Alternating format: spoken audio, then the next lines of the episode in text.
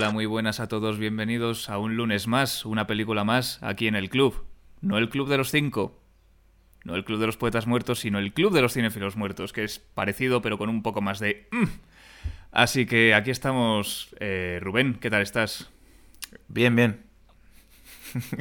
Oh, eh, eh, con, con lo escueto que le caracteriza, nos saluda desde su casa de Rejas de Ucero. Yo estoy desde mi casa de Valladolid debido a la situación que nos ocupa. Y bueno, ¿de qué película vamos a hablar hoy? The Forest. Forest Gump.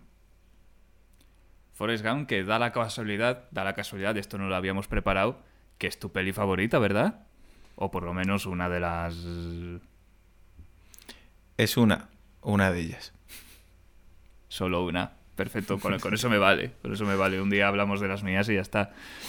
Pues nada, dime un poco por qué quieres que hablemos de esta película, que me imagino que será las razones por las que todo el mundo ya lo conoce y ya, y ya ha visto la película, pero si quieres decir un poco cómo la viste por primera vez y ese tipo de cosas.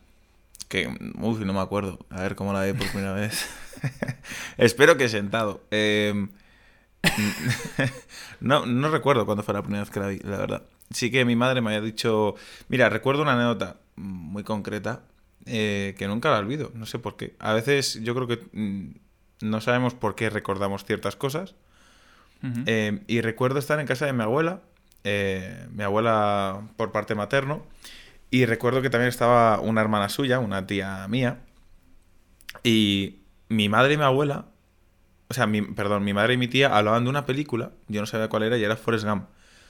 Y hablaban de ella como de una manera tan... como en plan de lógico, sí, es una gran película. O sea, es como que no había margen de duda. Y ya por eso dije, joder, pues habrá que verla. Para que estas dos personas de generaciones tan dispares, que en su momento yo creo que mi madre tendría unos 40 años y mi tía pues unos 70, ya entonces, eh, consideraran ambas dos generaciones Forrest Gump una película tan, tan claramente eh, maravillosa. Yo me acuerdo que fue en la tele, porque a ver, en el cine pues no... Yo tenía un añito cuando se estrenó esta película, entonces pues no pude, no pudo ser. Pero sí que me acuerdo de haberla visto en la tele y fue la primera vez que vi a Tom Hanks. Fue la, la- la primera, primera vez que le vi. Luego ya me, me imagino que ya fue pues Big o, o alguna de estas un poquito más para niños, ¿no? Pero, pero esta fue la primera vez que le vi y yo creo que no puedes tener mejor presentación para este actor porque desde entonces ya se ha convertido en uno de mis favoritos y cosa que haga Tom Hanks, cosa que, que procuro ver porque siempre ofrece una interpretación maravillosa y bueno, esta le valió su segundo Oscar. El primero fue por Filadelfia, que todavía no la he visto. No te, voy a- no te voy a decir nada, no te voy a decir nada, tío. O sea, No me digas nada, no hace falta decir nada, no hace falta. Pero que aquí tuvo su segundo Oscar y la verdad es que este personaje es todo un reto, porque una cosa que, que es, es- es así, todo gran actor tiene al menos una vez en, en- en su carrera la posibilidad de interpretar a alguien que tenga o un defecto físico o un defecto mental. Es así. O sea, Daniel Day-Lewis tiene mi pie izquierdo. eh, si te pones ahí a mirar, Son Penn tiene Yo Soy Sam. eh, Que- que no se lo etcétera, llevó. etcétera, etcétera. Injustamente. Efectivamente, no se lo llevó. Y este fue el turno de Tom Hanks, entonces interpreta a una persona con un retraso mental, pero lo difícil de este tipo de papeles es mm, eh, no caer en el ridículo. Es muy fácil caricaturizar eh, ese tipo de ese tipo de deficiencias, pero no. Pero aquí está Tom Hanks y le da muchísima dignidad al personaje y hace que sea hasta divertido verle en las situaciones, hace que te emociones, mm, lo consigue todo. ¿Tú qué opinas de la interpretación de Tom Hanks? ¿Qué voy a opinar? Eh, Dios mío. eh, es muy comedido. Es muy comedido. Tom Hanks, eh, cada, cada pequeño gesto, cada pequeña mirada no lo hace. O sea, no creo que realmente esté mm, navegando sin rumbo en ningún momento. A veces yo creo que a un actor, a una actriz puede tener cierta inseguridad, pero yo creo que Tom Hanks es que sabía cada mirada, cada, cada... Yo creo que Robert Zemeckis lo abrazó bastante bien en ese aspecto.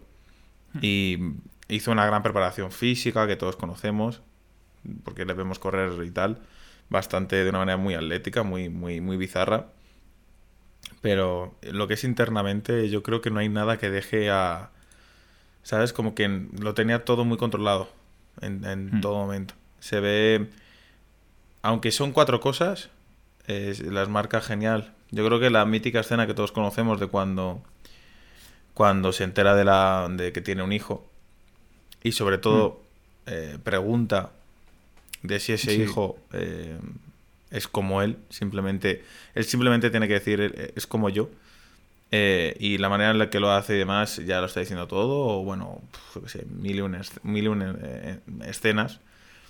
Cuando descubre el sexo, cuando descubre, lo que sé, cuando, cuando está en la guerra, todo, todo es, o sea, todo está muy, muy, muy muy estudiado por Tom Hanks y por Robert Zemeckis, muy preparado.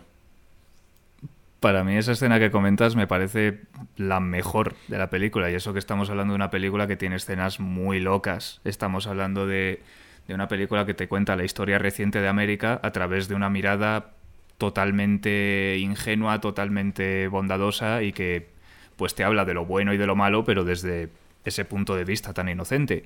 Pero para mí la mejor escena es esa, eh, porque dentro de, lo ingenuo que te han presentado el personaje, esa es la escena que te hace ver que él es consciente de sus limitaciones y es consciente de sus defectos, lo cual te da más pena, porque si vieras un personaje totalmente ajeno a esa situación, pues dices, bueno, mm, sin saberlo, él, él es feliz, pero realmente lo sabe.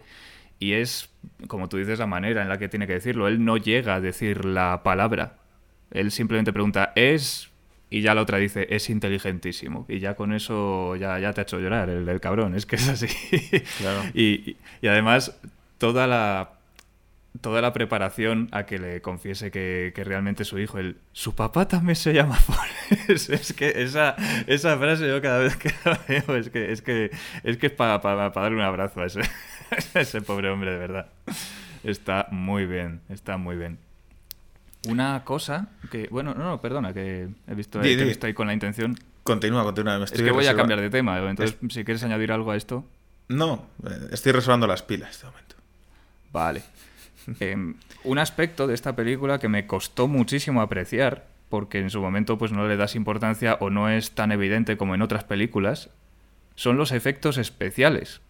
Esta peli está llena de efectos especiales, sobre todo de insertar a Forrest Gump en momentos concretos de la historia, en reportajes de la tele que existen y que se pueden ver, em, todo ese tipo de cosas que, claro, hoy en día hasta el youtuber más mm, piltrafas pues te hace ahí un efecto de ah, me he metido dentro de la cosa de John Carpenter, me he metido dentro de no sé qué y, y no está mal, o sea, ahora mismo con un ordenador puedes hacer los efectos de Forrest Gump. Pero hace 25 años no. y tuvieron que hacer ahí unas movidas, mm, sobre todo para ese tipo de efectos. Luego ya lo de quitarle las piernas a Gary Sinise, eso ya fue un poco más complicado. Pero lo hicieron de tal manera que realmente parecía, parecía que, no tenía piernas. Hicieron... Eh, hicieron algo que, que, que, Robert Zemeckis ya hizo en Roger Rabbit. En Roger Rabbit hay una escena en la que golpean accidentalmente, accidentalmente una bombilla para que la luz esté cambiando todo el rato y por mm. tanto al dibujo del, de Roger Rabbit tuvieran que cambiarle la luz todo el rato para que realmente parezca que ese dibujo está ahí. Aquí hicieron lo mismo.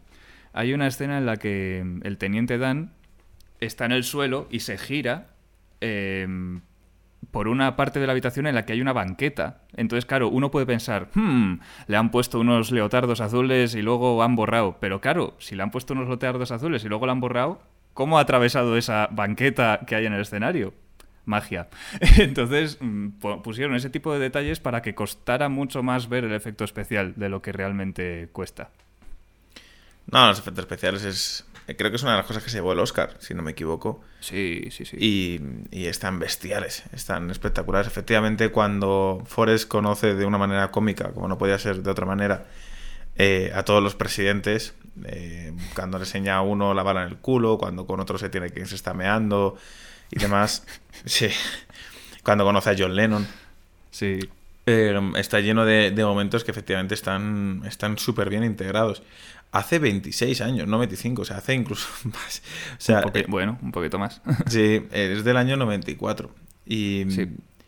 aquel año, aquel año fue. eh, Yo creo que no ha habido un año parecido, siquiera, a aquel año. Actualmente echo mucho de menos que haya años en los que realmente coincidan grandes películas del cine. Creo que incluso tenemos una última década con bastante sequía. La verdad, no sé qué opinarás, pero el año 94 eh, hubo grandes joyas del cine, grandes directores que sacaron su mejor película aquel año eh, Mm. y muchas se vieron eclipsadas.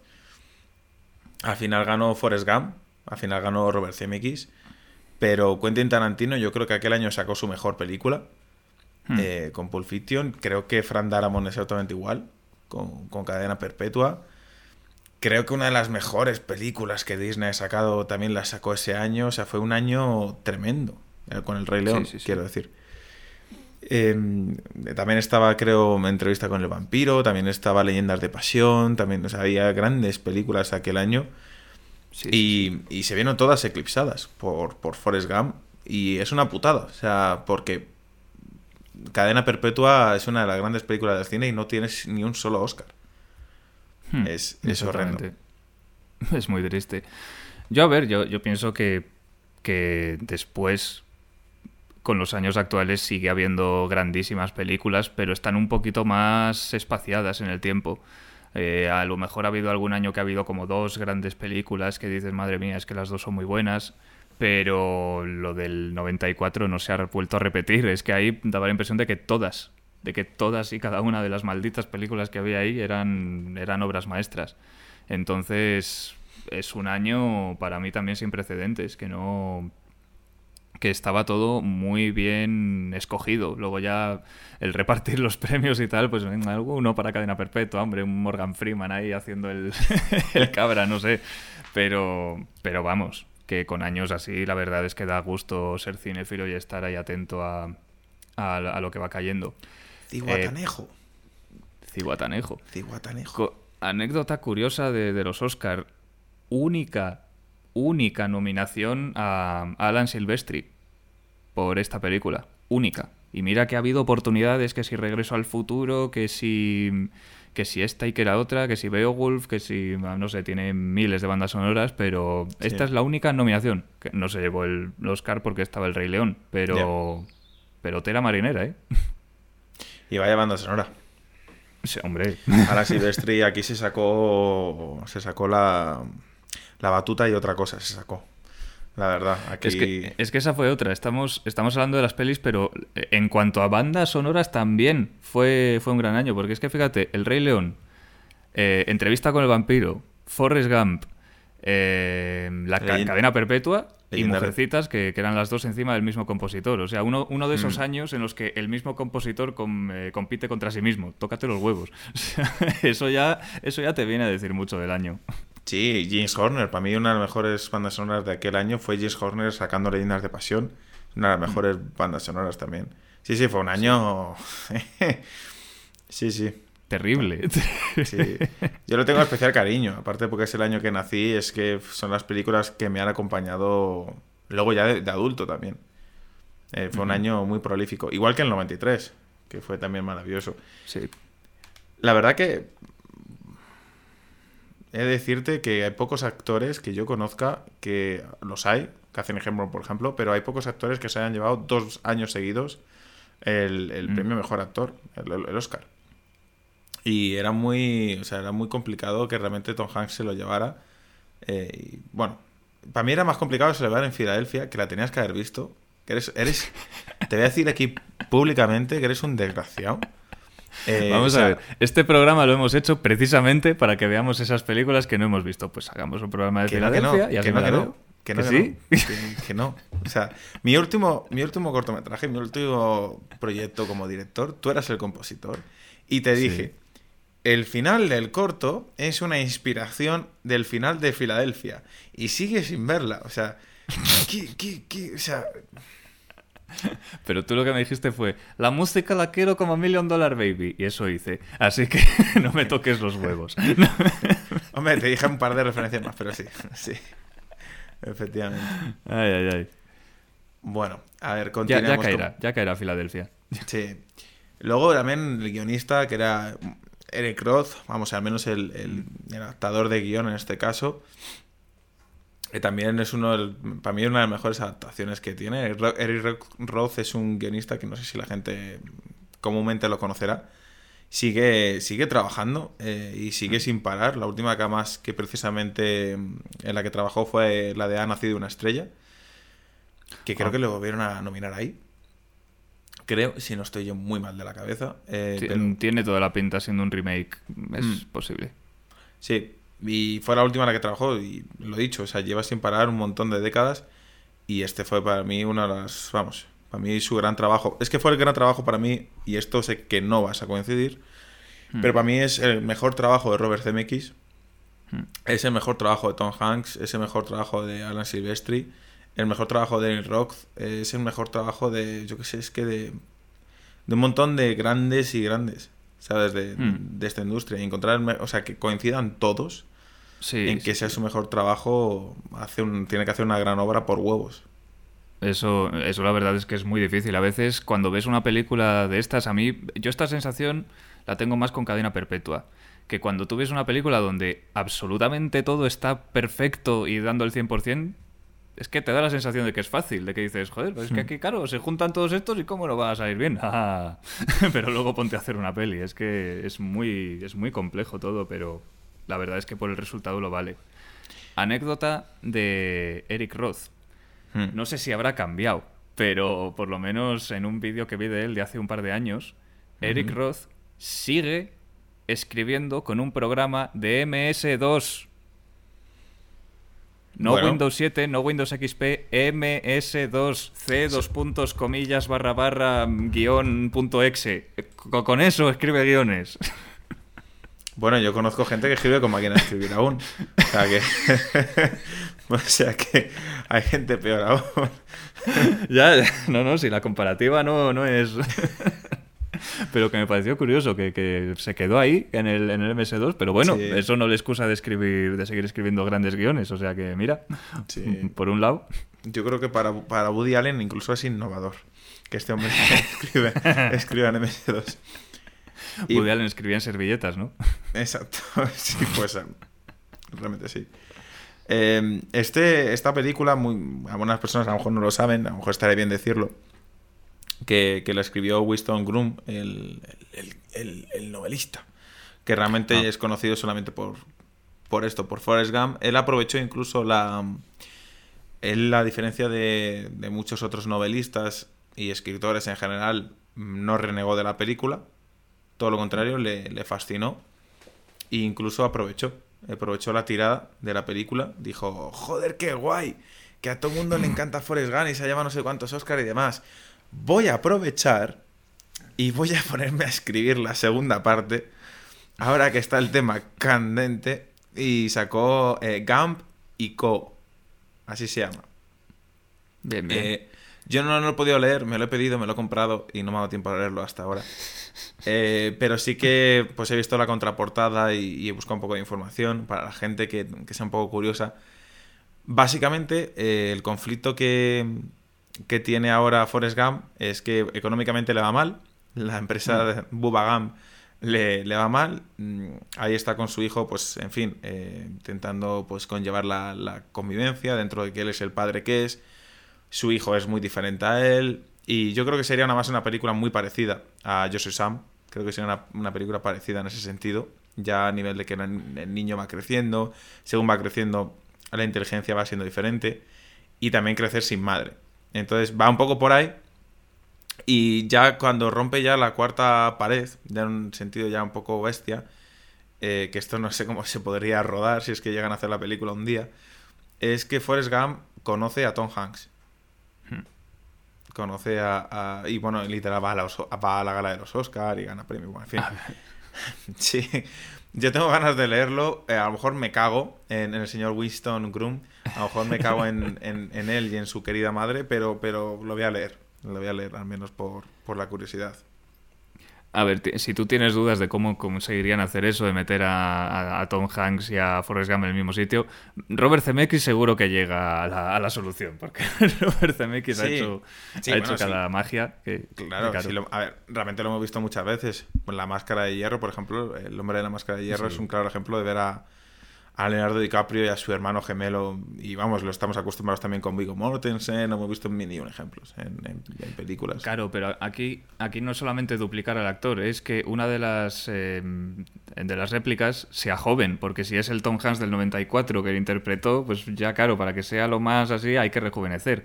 Sí cada vez, cada vez estamos llegando ya a unas técnicas para rejuvenecer bastante chulas, sobre todo en pelis de, Marvel, que son las que se han puesto las pilas con estas tecnologías, pero aún, queda algo, aún, queda, todavía no existe la rejuveneción, ah, el rejuvenecimiento digital perfecto. Dios, no me salen las palabras hoy. Sí, además em, tendrán, que, tendrán que trabajar mucho, porque Tom Hanks actualmente, la verdad que yo la última, la última película que vi de él, eh, así cronológicamente, es eh, Los archivos del Pentágono. Sí. Y dije, por favor, ¿qué le han pasado? O sea, ¿qué le han hecho? ¿Qué le han hecho a este...? ¡Le han caracterizado! No, no le han caracterizado. ha, estado en Jumanji, pero no nos lo han dicho. No nos han dicho que ha estado en Jumanji. Este hombre le ha pasado, le ha pasado una manada de, de elefantes, no sé, de todo le ha pasado. Está un poco, de, está un poco, en fin, es normal, ha pasado ya, es que de Forrest Gump ha pasado ya veintipico años, se nota. Si es que tiene ya 64 años, 65, una cosa así. Es lógico, es lógico. Pues, pues hablando antes de que esta fue la primera peli que vi de Tom Hanks, eh, en el caso de Robin Wright Penn, que, que interpreta a Jenny, claro, yo a Robin Wright la había visto antes en La Princesa Prometida, que hace pues de una princesa muy joven, muy, muy coqueta, muy así y tal, y claro, pasar de, la princesa prometida al personaje que te plantean aquí, ostras. Yo creo que fue la primera vez que dije, uy, va, esta no es la princesa, esta, esta no veas tú cómo se lo monta. Ya ves.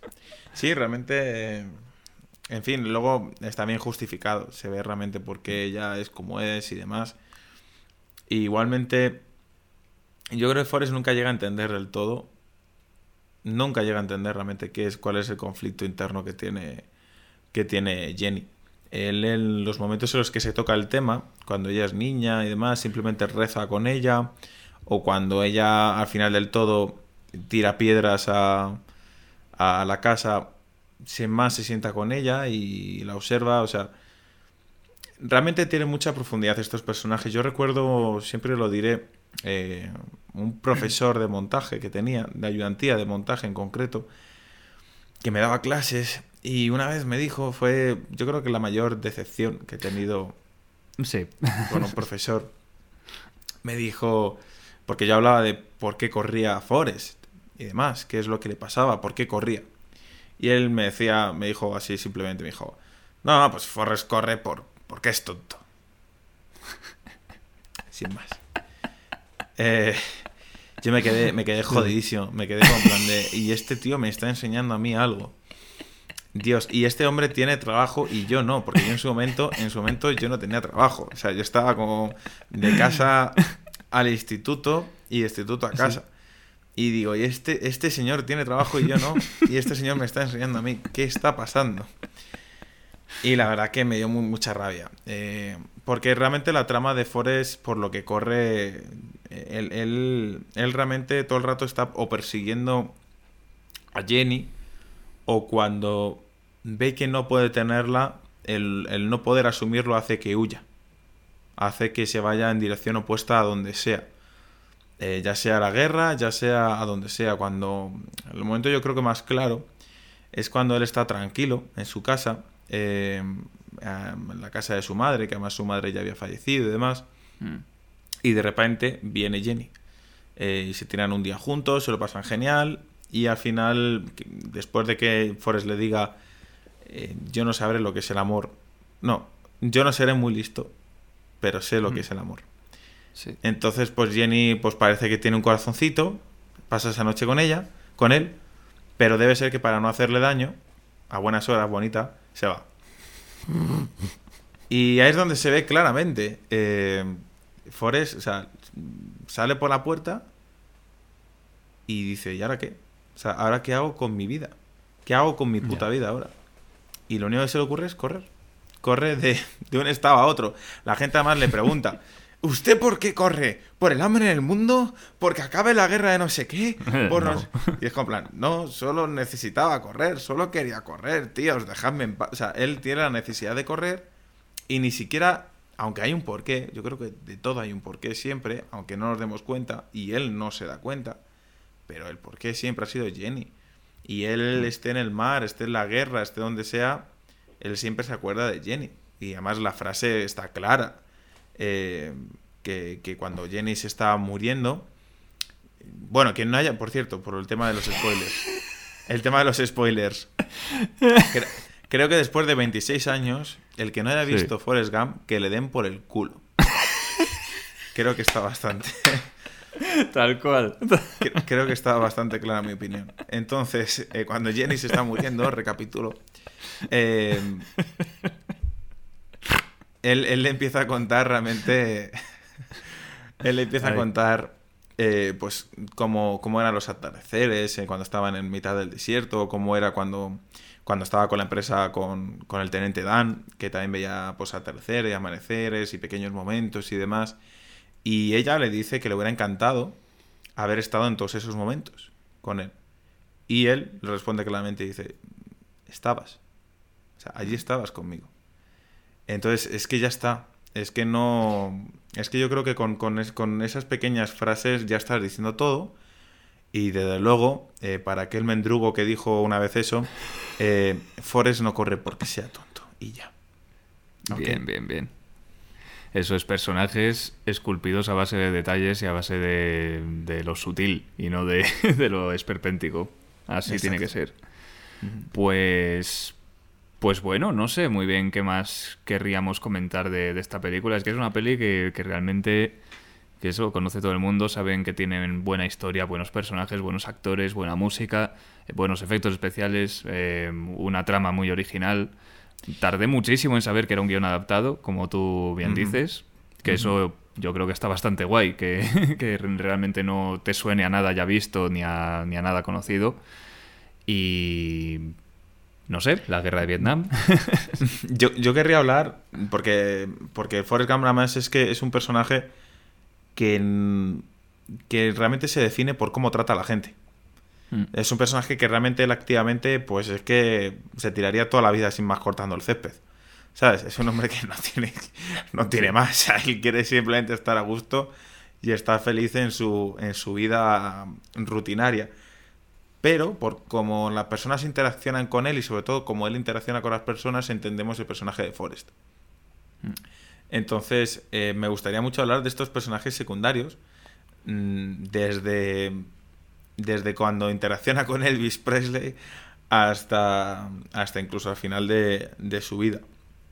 Realmente se ve, yo creo que desde el primer momento cuando ya sube al autobús, que ya como le trata como le trata la, la conductora del autobús, ya se ve ahí pues que a Forrest le pasa algo, eh, ya, ya se va viendo ese tipo de cositas. Y realmente, no sé si realmente alguien hubiera hablado con Buba si Forrest no hubiera estado ahí. Y ahí un poco Ya. la cosa. Ahí un poco la cosa. Eso es cierto, que te dejan, que te Mm. dejan caer que, que son tan amigos porque algo parecido deben de tener los dos ahí arriba. Entonces, pues lo que la gente a fin se acaba juntando. Eso, eso es así. No, no, Claro, o sea, te da- es que las cosas, clar- las cosas claras. Nadie aguanta días con un cabrón que te está hablando todo el día de gambas. O sea, las cosas claras. o, sea, o sea, ahí aguanta Forrest Gump y la madre de Buba quizá.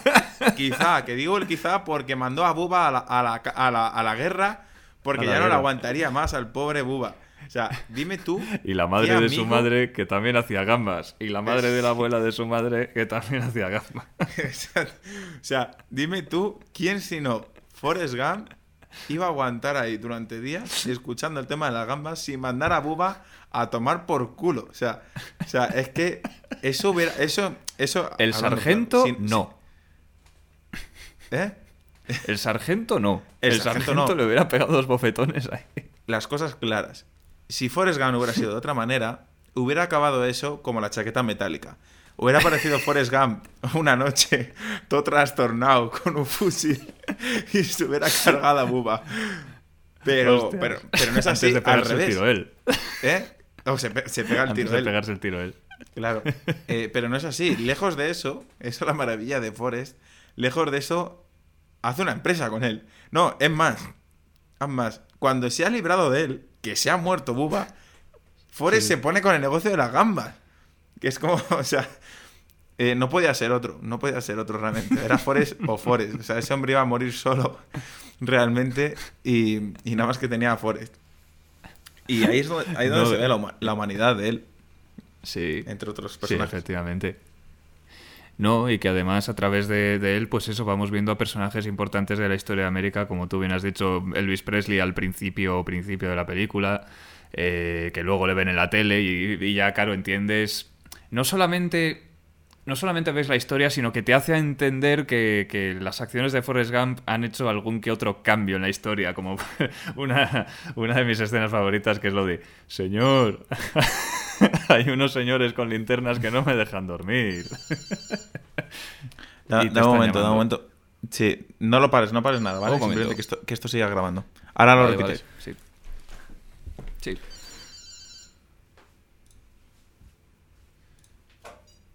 Sí. Hola. Te llamo. Te llamo. ¿Te llamo en, en- media hora? Va, ahora te llamo. Ahora.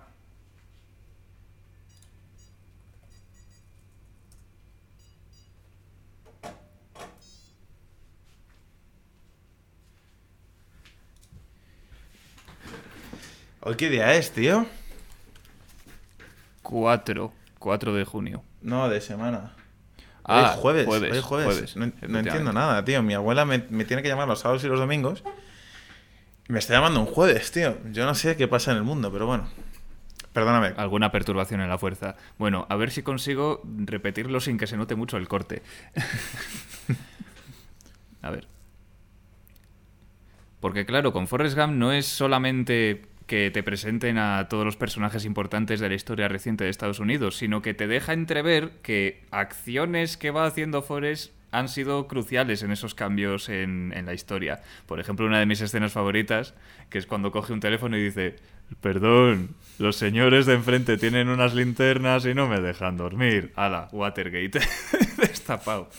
Entonces, entonces es eso, por un lado tenemos Watergate, por otro lado tenemos que, que los movimientos erráticos que hacía con las muletas fue lo que inspiró a Elvis para hacer el, el maravilloso Ujú. paso de baile.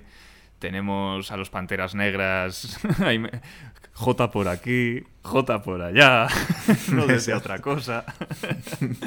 no sé, tenemos ahí una mirada muy inocente. Y luego aparte, en, en cómo los demás personajes reaccionan ante él, cómo la historia se repite, cómo de pequeño los gamberros en bici le persiguen para mm, llamarle cosas y como de grande los mismos gamberros en furgoneta le persiguen para seguir llamándole cosas. Es como una carga que, pues, pues eso, que lleva teniendo desde pequeño y que mm, posiblemente seguirá teniendo el resto de su vida. Entonces, son ahí pequeñas cosas que te cuentan a través de los demás personajes. Y por eso me parece que el guion está muy bien trenzado todo.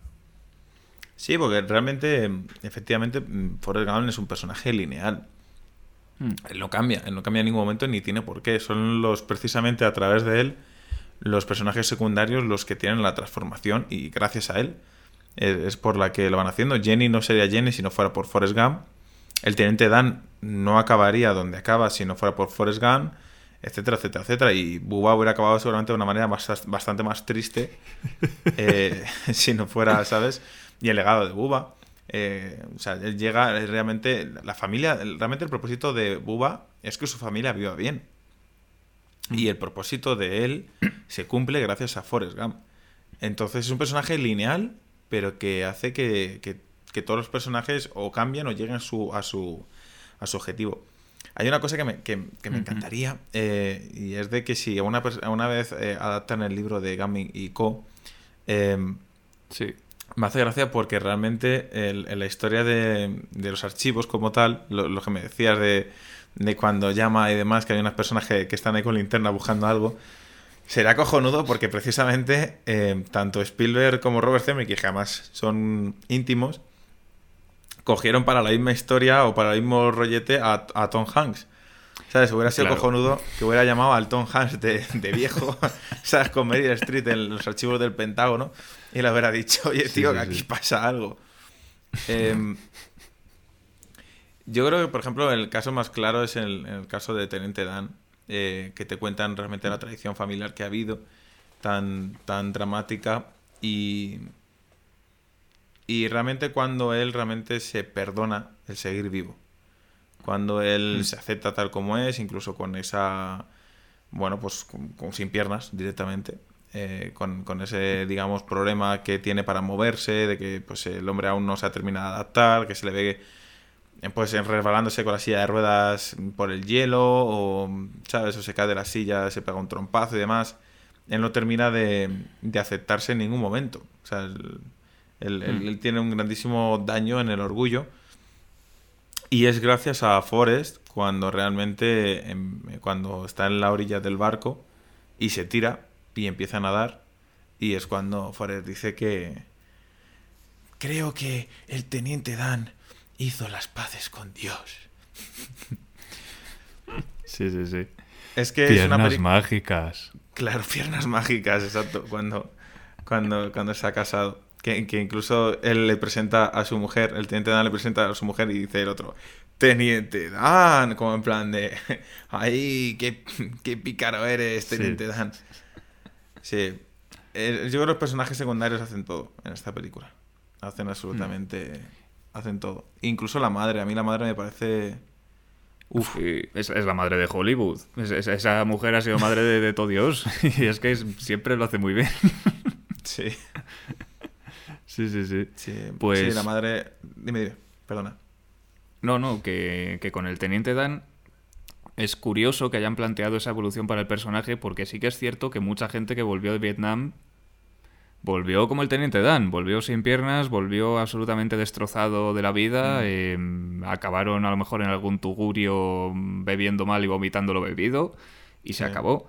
Yo me acuerdo de una escena bastante patética de de Nacido el 4 de julio, que hay un momento dado en que el protagonista, que es Tom Cruise, se pelea con otro veterano de guerra que es Willem Dafoe y los dos están en silla de ruedas y los dos se, se, pegan sin tener piernas cayéndose al suelo en mitad de la nada, en mitad de la carretera. Es, es, muy patético, pero es que es lo que ocurría. Entonces, claro, plantear en esta película un personaje que consigue salir de todo eso gracias al protagonista, pues, pues desde luego es un cambio. Desde luego es un cambio con lo que, con lo que proponía la época y un cambio muy positivo. También aquí hay una cosa eh, que está conectada, que es el tema de la crítica al país continua. Eh, Forrest Gump mm. hace todo el rato una parodia de, de, Estados Unidos. No es una película patriota, ni mucho, ni mucho menos. Habla de todos los conflictos que ha habido, de todos los movimientos, pero habla de una manera, una, desde la farsa básicamente anda. Y realmente Teniente Dan es otro ejemplo más. es un hombre que está en un apartamento irrisorio, mm, tendrá una pensión de mierda. O sea, realmente ahí el único que está medianamente bien es luego ya Forest y porque realmente eh, hace la empresa que hace. Pero realmente las pensiones que les dejan a, este, todas estas personas son irrisorias y el país se ve realmente las entrañas que de, los problemas que ha tenido con los Black Panther, con, con el, lado más republicano, que también se ve, hay un momento que se ve claramente cuando, cuando Forrest Gump va a dar el discurso, que hay alguien precisamente de ese lado más conservador que le, que le jode el discurso, etcétera, etcétera. O sea, se ve como el conflicto continuo y el sinsentido en general del, del país y lo, vamos, es, es la propia historia de Estados Unidos y que continúa. Es algo, es algo muy, muy, muy dado en la película, muy... Eh, en fin, eh, la, que vaya Vietnam Forrest Gump no es nada más que una crítica. Que se vea lo que pasaba allí, que se vea todo, todas las, todos los jóvenes que murieron para nada. Eh, o sea, Forrest Gump tiene una gran crítica detrás. Lo que pasa es que, a diferencia de otras películas más fáciles, no lo pone como el tema y ya, sino que es el contexto, es el, el, el viaje que acompaña a Forrest. De, de hecho, de hecho, claro, ahora, ahora que tú dices eso, la parte de la crítica ya está puesta desde el principio, porque una de las primeras escenas es que Forrest Gump dice que le pusieron su nombre mm, eh, en conmemoración a un miembro del Ku Klux Klan que se llamaba el Teniente Forrest no sé cuántos. Y claro, eh, se lo puso su madre toda orgullosa, como diciendo, hombre, ¿cómo no le voy a poner este nombre a- a mi hijo? Porque claro, es que es Alabama, son los 50, pues igual era lo que se pensaba en, en- en aquella época. Entonces, pues ahí ya te está poniendo parte de la crítica, pero no desde, ay, esta señora, qué tonta es, ¿no? Es que, es que eran otros tiempos, entonces, Exacto. desgraciadamente cercanos, pero, pero ya desde el principio te va mostrando esa crítica. Pasa más desapercibida por el tono. Por el tono pasa más desapercibida como Sí. tal. Pero la propia madre convence al profesor o al doctor, creo que era un médico, convence al médico de aquella manera Sí, para que trate a Forrest. sí, exactamente. Creo que era creo que era para meterle en el colegio, porque no querían meterle en el colegio ya que no llegaba al, al mínimo. Y dicen, hombre, piénseselo un poco más, doctor, que puede llegar al mínimo. y ya, pues, pues eh, se obró el milagro. Le convenció, le convenció de aquellas maneras. Sí, Sí, ahí hay una gran discriminación. O sea, realmente lo que te está contando, o sea, Sí. que lo haga, que haga- lo haga en, en tono cómico, que no te lo enseñan y que de repente ya el niño ya puede ir y te lo imaginas y demás y te puede provocar a lo mejor cierta Sí. sonrisa, tiene un trasfondo bastante jodido. O sea, es algo muy sí, sí, sí, sí. marginal lo que le están haciendo al niño por ser como es, ¿sabes? O sea, y que la madre tenga que hacer lo que tiene que hacer, ¿sabes? En, en- en un país donde supuestamente, en fin, hay unos valores y tal. No, para mí, para mí ese es el, mejor tipo de comedia, la comedia en la que tú te ríes a gusto, pero luego dices, uy, ¿de qué me acabo de reír? Esto es que esto es muy, muy duro. Exacto. ¿Cuál es tu escena preferida de Forrest Gump? Aparte de la que los dos hemos nombrado, que se entera de que es padre. Aparte de la, de la del hijo y de la de mm, hay señores con linternas, no sabría, no sabría decirte, no sé, el, el, eh, tal vez el final, por eso de que empieza como, acaba como empieza y que al final es, es una es una buena persona que toma confianza con cualquiera porque es ingenuo y le cuenta su historia y va o sea el planteamiento de la película que te lo resume con el final. No te sabría decir ahora mismo una escena. Es que claro esas otras dos son muy son muy buenas Pues sí, yo no, yo no sé, a lo mejor la muerte de la madre. Creo que a mí la muerte de, de Jenny no me duele tanto como la muerte de la madre. La verdad. hombre Eh, no- hombre Sí. Yo realmente cuando hace años quería llamar a mi hija, si es que un día la tengo, Jenny. Pero la verdad que luego ya... Sí, sí, sí, lo quería llamar Jen- Jenny por la... por el amor incondicional que tiene Forrest por ella. Que es un poco lo que yo Sí. creo que cualquier mm, padre o madre debería sentir. Pero, pero luego me di cuenta de Jenny y dice, vamos a ver, vamos a pensar. Es una mujer que bebe, mm, que se droga, mm, que se acuesta con todo el mundo, mm, que se vuelve a drogar, que se echa un malcón para intentar suicidarse. Uy, se me ha olvidado la escena, la escena que estaba cantando desnuda. Espera. También tiene, ¿sabes? Como plan, dices. O sea, ¿cómo le explico? Si tengo una hija, ¿cómo le explico a mi hija por qué la he llamado Jenny? O sea, Ya. o sea, tardará como media vida en entenderlo Claro, tardará media vida en, decir, bueno, mi padre era gilipollas y punto. Y no, le, no Y le ya darle está, más, más trasfondo. Pues nada. bueno eh, pues creo dime nada, te iba a decir que si, que si cerramos. Sí, estoy, estoy de acuerdo en cerrar.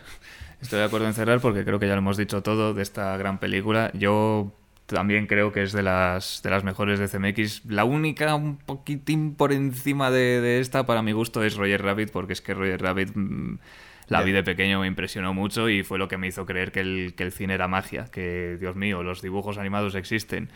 Pero, pero en Pero está el mejor. resto de, de apartados, la verdad, está, está maravillosa. No, yo entiendo que, que, en fin, a veces cuando eres niño no se ve todo realmente como se debería ver, no tienes la perfección buena. eh, entiendo que entiendo que estuvieras confundido y que Roger Rabbit te pareciera mejor. Lo, lo respeto, sí. Y me sigue pareciendo mejor, es que las cosas como son. Sí, eres como, eres como Forrest Gump. Naciste y, cre- y crecerás igual. Como Forrest Gump. bueno, pues, pues nada, ha sido un placer comentar esta película contigo. Y aquí nos vemos, un lunes más, una película más, en el Club de los Cinefilos Muertos. Hasta luego.